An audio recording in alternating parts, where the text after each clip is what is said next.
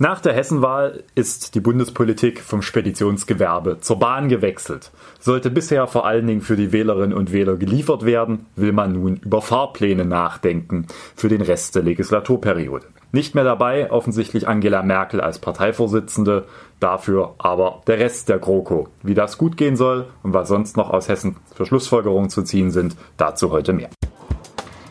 Werte Kolleginnen und Kollegen, was ist denn das für ein Käse? Haben Sie eigentlich mal bedacht? Selbst in Sachsen. Schon alleine diese bodenlose Frechheit. Das ist doch aber nicht der Maßstab. Ja, da bin ich ja gespannt. Herzlich willkommen zur neuesten Ausgabe des Podcasts Zwischenrufe. Heute beschäftigen wir uns natürlich mit der hessischen Landtagswahl und dem mehr oder minder erwartbaren Folgen nämlich zumindest, dass die Bundeskanzlerin nicht mehr als CDU-Parteivorsitzende kandidiert. Spannende Themen also, die ich wie immer gerne mit Lisa erörtern möchte, die sich bestimmt schon wieder freut, mir viele Fragen zu stellen.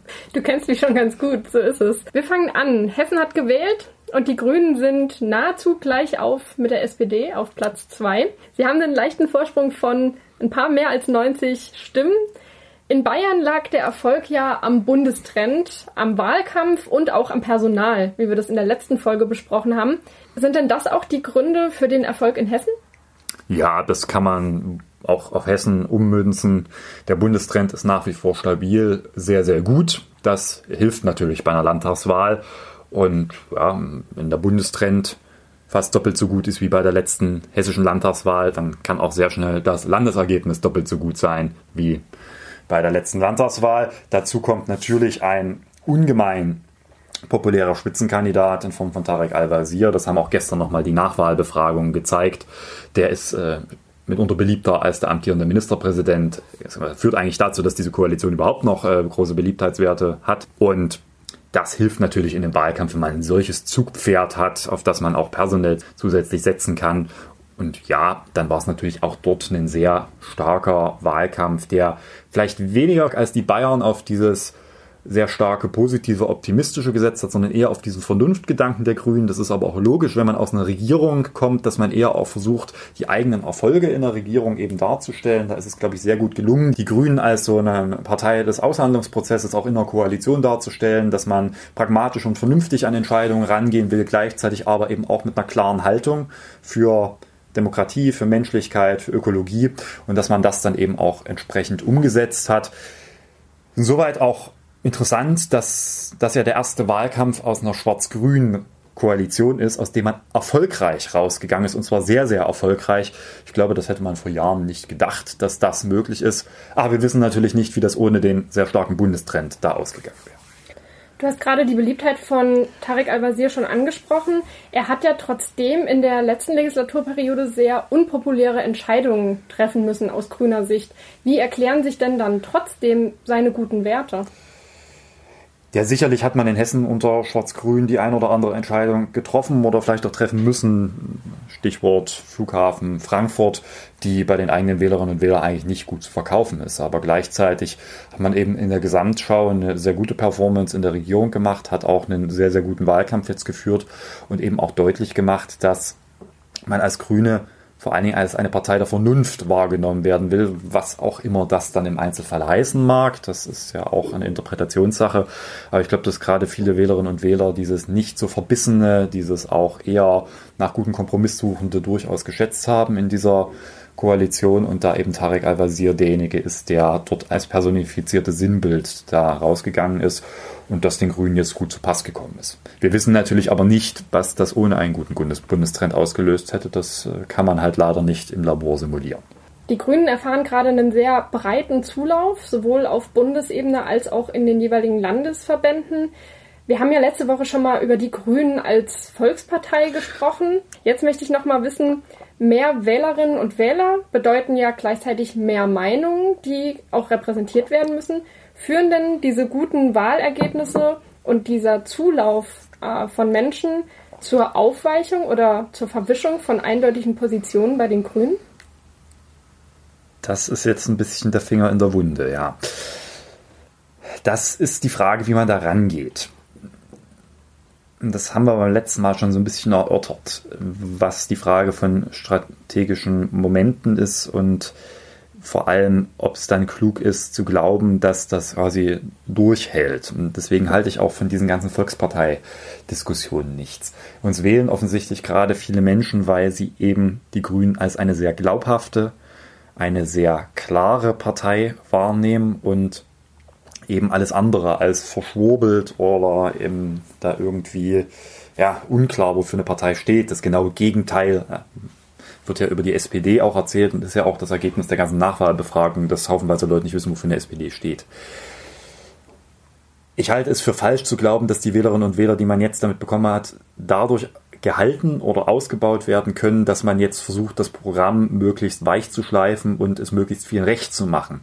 Dann kommt man nämlich genau aus dieser Klarheit, für die uns Leute gewählt haben, raus in eine Unklarheit, die möglicherweise dann dazu führt, dass man an allen Ecken und Enden wieder Leute verliert. Und das ist jetzt die Gefahr und da muss man sehr vorsichtig mit umgehen und weswegen es auch wichtig ist, dass wir in der momentanen Situation auch als Grüne auf dem Boden bleiben und jetzt nicht beginnen, zu denken, wir müssen jetzt schon wieder den nächsten grünen Kanzlerkandidaten ausrufen. Das halte ich für eine ziemliche Schnapsidee. Es sind erstmal auch Landtagswahlen gewesen. Wir haben jetzt einen guten Bundestrend. Wir haben nächstes Jahr wichtige Landtagswahlen erst in Bremen und dann vor allen Dingen im Osten. Und wir müssen gucken, ob das sich durchhält. Und natürlich darf man jetzt eben nicht den Fehler machen, das zu verunklaren, denn dann wird man uns für diese auch wirklich starke Position von Haltung und Glaubwürdigkeit eben nicht mehr möglicherweise wählen. Und das ist dann ein Problem auch für die Landtagswahlen im Osten. Richten wir den Blick jetzt nochmal auf die konkreten Wahlergebnisse.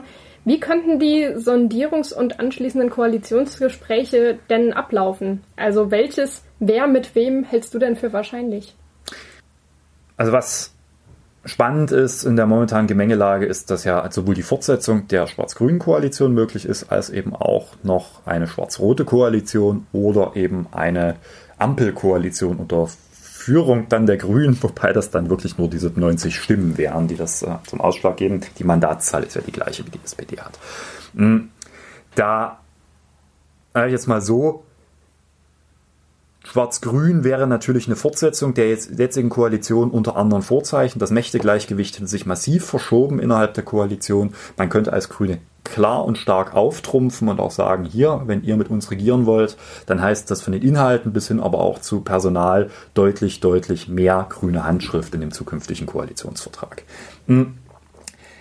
Die CDU hat da natürlich das Problem, weil ihre Alternative besteht nur in einer Koalition mit der SPD, die sie eigentlich faktisch schon ausgeschlossen haben. Ob das klug ist, ist äh, sei dahingestellt. Ich glaube, dass in der Richtung könnten Grüne halt das fortsetzen, was sie bisher getan haben, aber es wäre eben nichts Neues und man würde vielleicht auch eine Chance vergeben, aber das ist eben eine Bewertung, die man vor Ort treffen muss. Die andere Option hat natürlich ein Charme. Es ist unter der momentanen Situation die einzige Option für die SPD an die Regierung zu gelangen, solange die CDU nicht doch dann irgendwie mal doch schwarz-rot will. Und es ist für die FDP die einzige Option, da ranzukommen.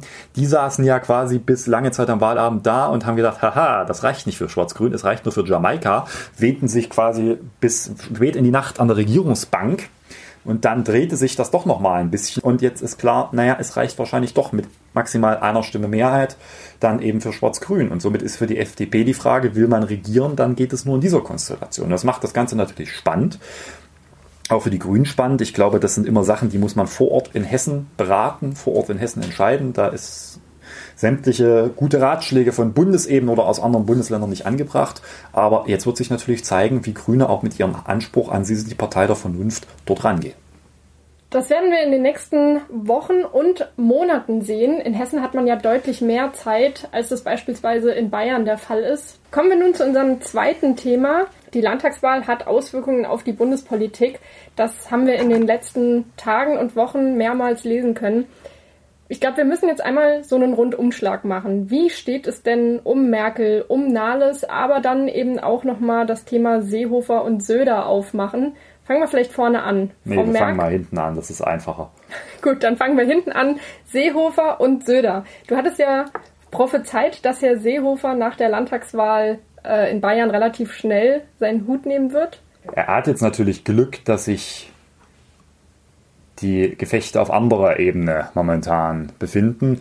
Ich glaube, dass Horst Seehofer gerade ein bisschen entspannter in seine Zukunft guckt. Es guckt jetzt alles nach Hessen, wo ja die CDU ein Wahlziel, was sie sich gesteckt hat, nicht einhalten konnte, nämlich dass gegen sie keine Koalition gebildet werden kann.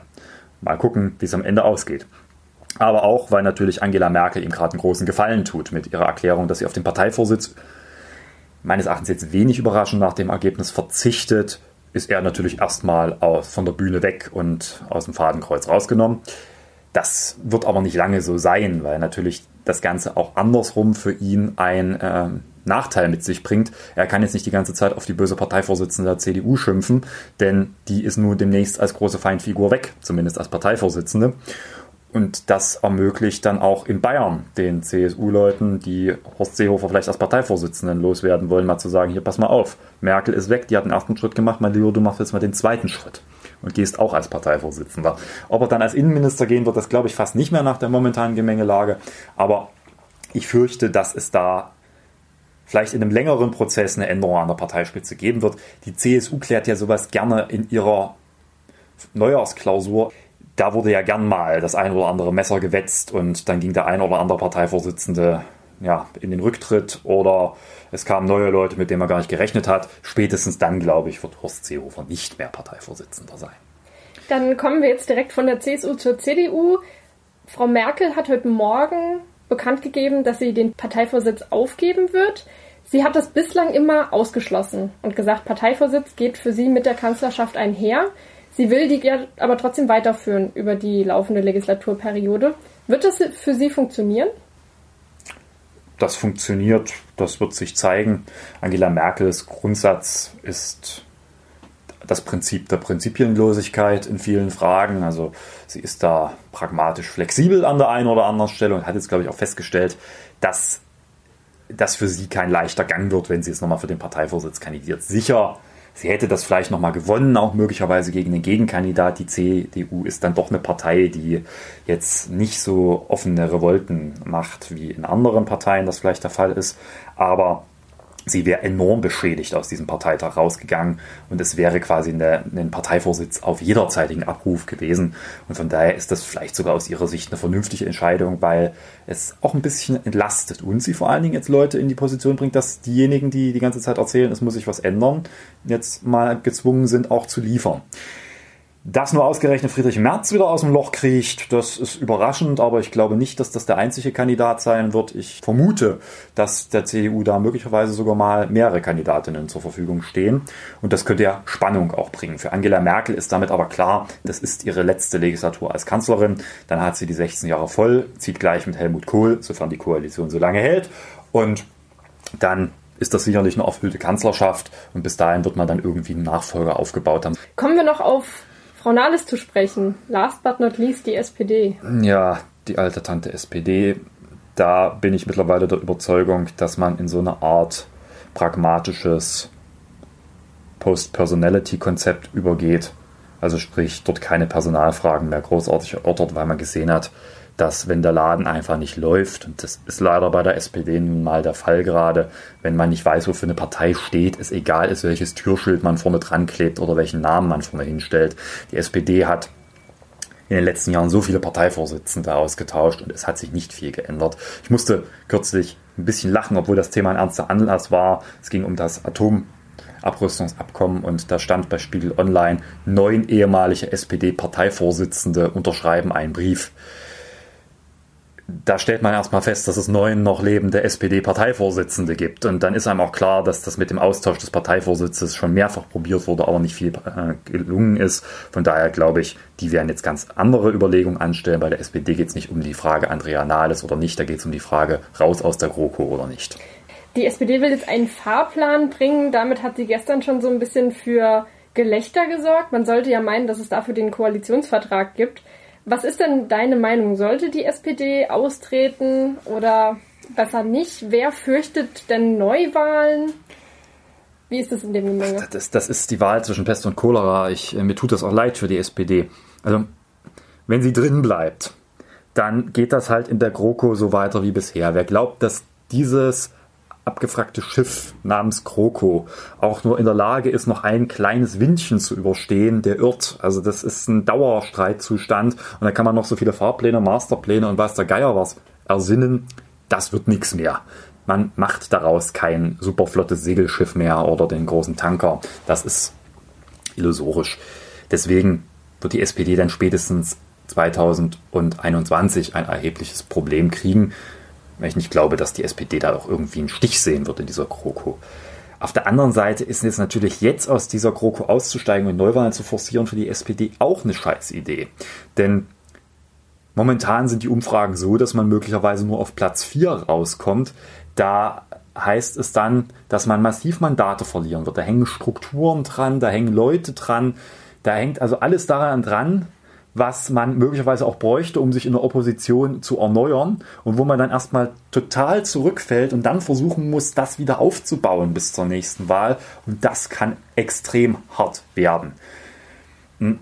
Von daher ist das vielleicht auch nicht die richtige Wahl und am Ende wird es sich, glaube ich, vor allen Dingen daran festmachen, ob es noch irgendwie so eine Art ja, Wunder in der SPD gibt, im Sinne von, dass man jetzt einen klaren Kurs hat und auch klar und deutlich den Wählerinnen und Wählern vermitteln kann, was man in dieser GroKo will. Wenn das nicht gelingt, zieht, glaube ich, auch die Basis die Reißleine in dieser Frage.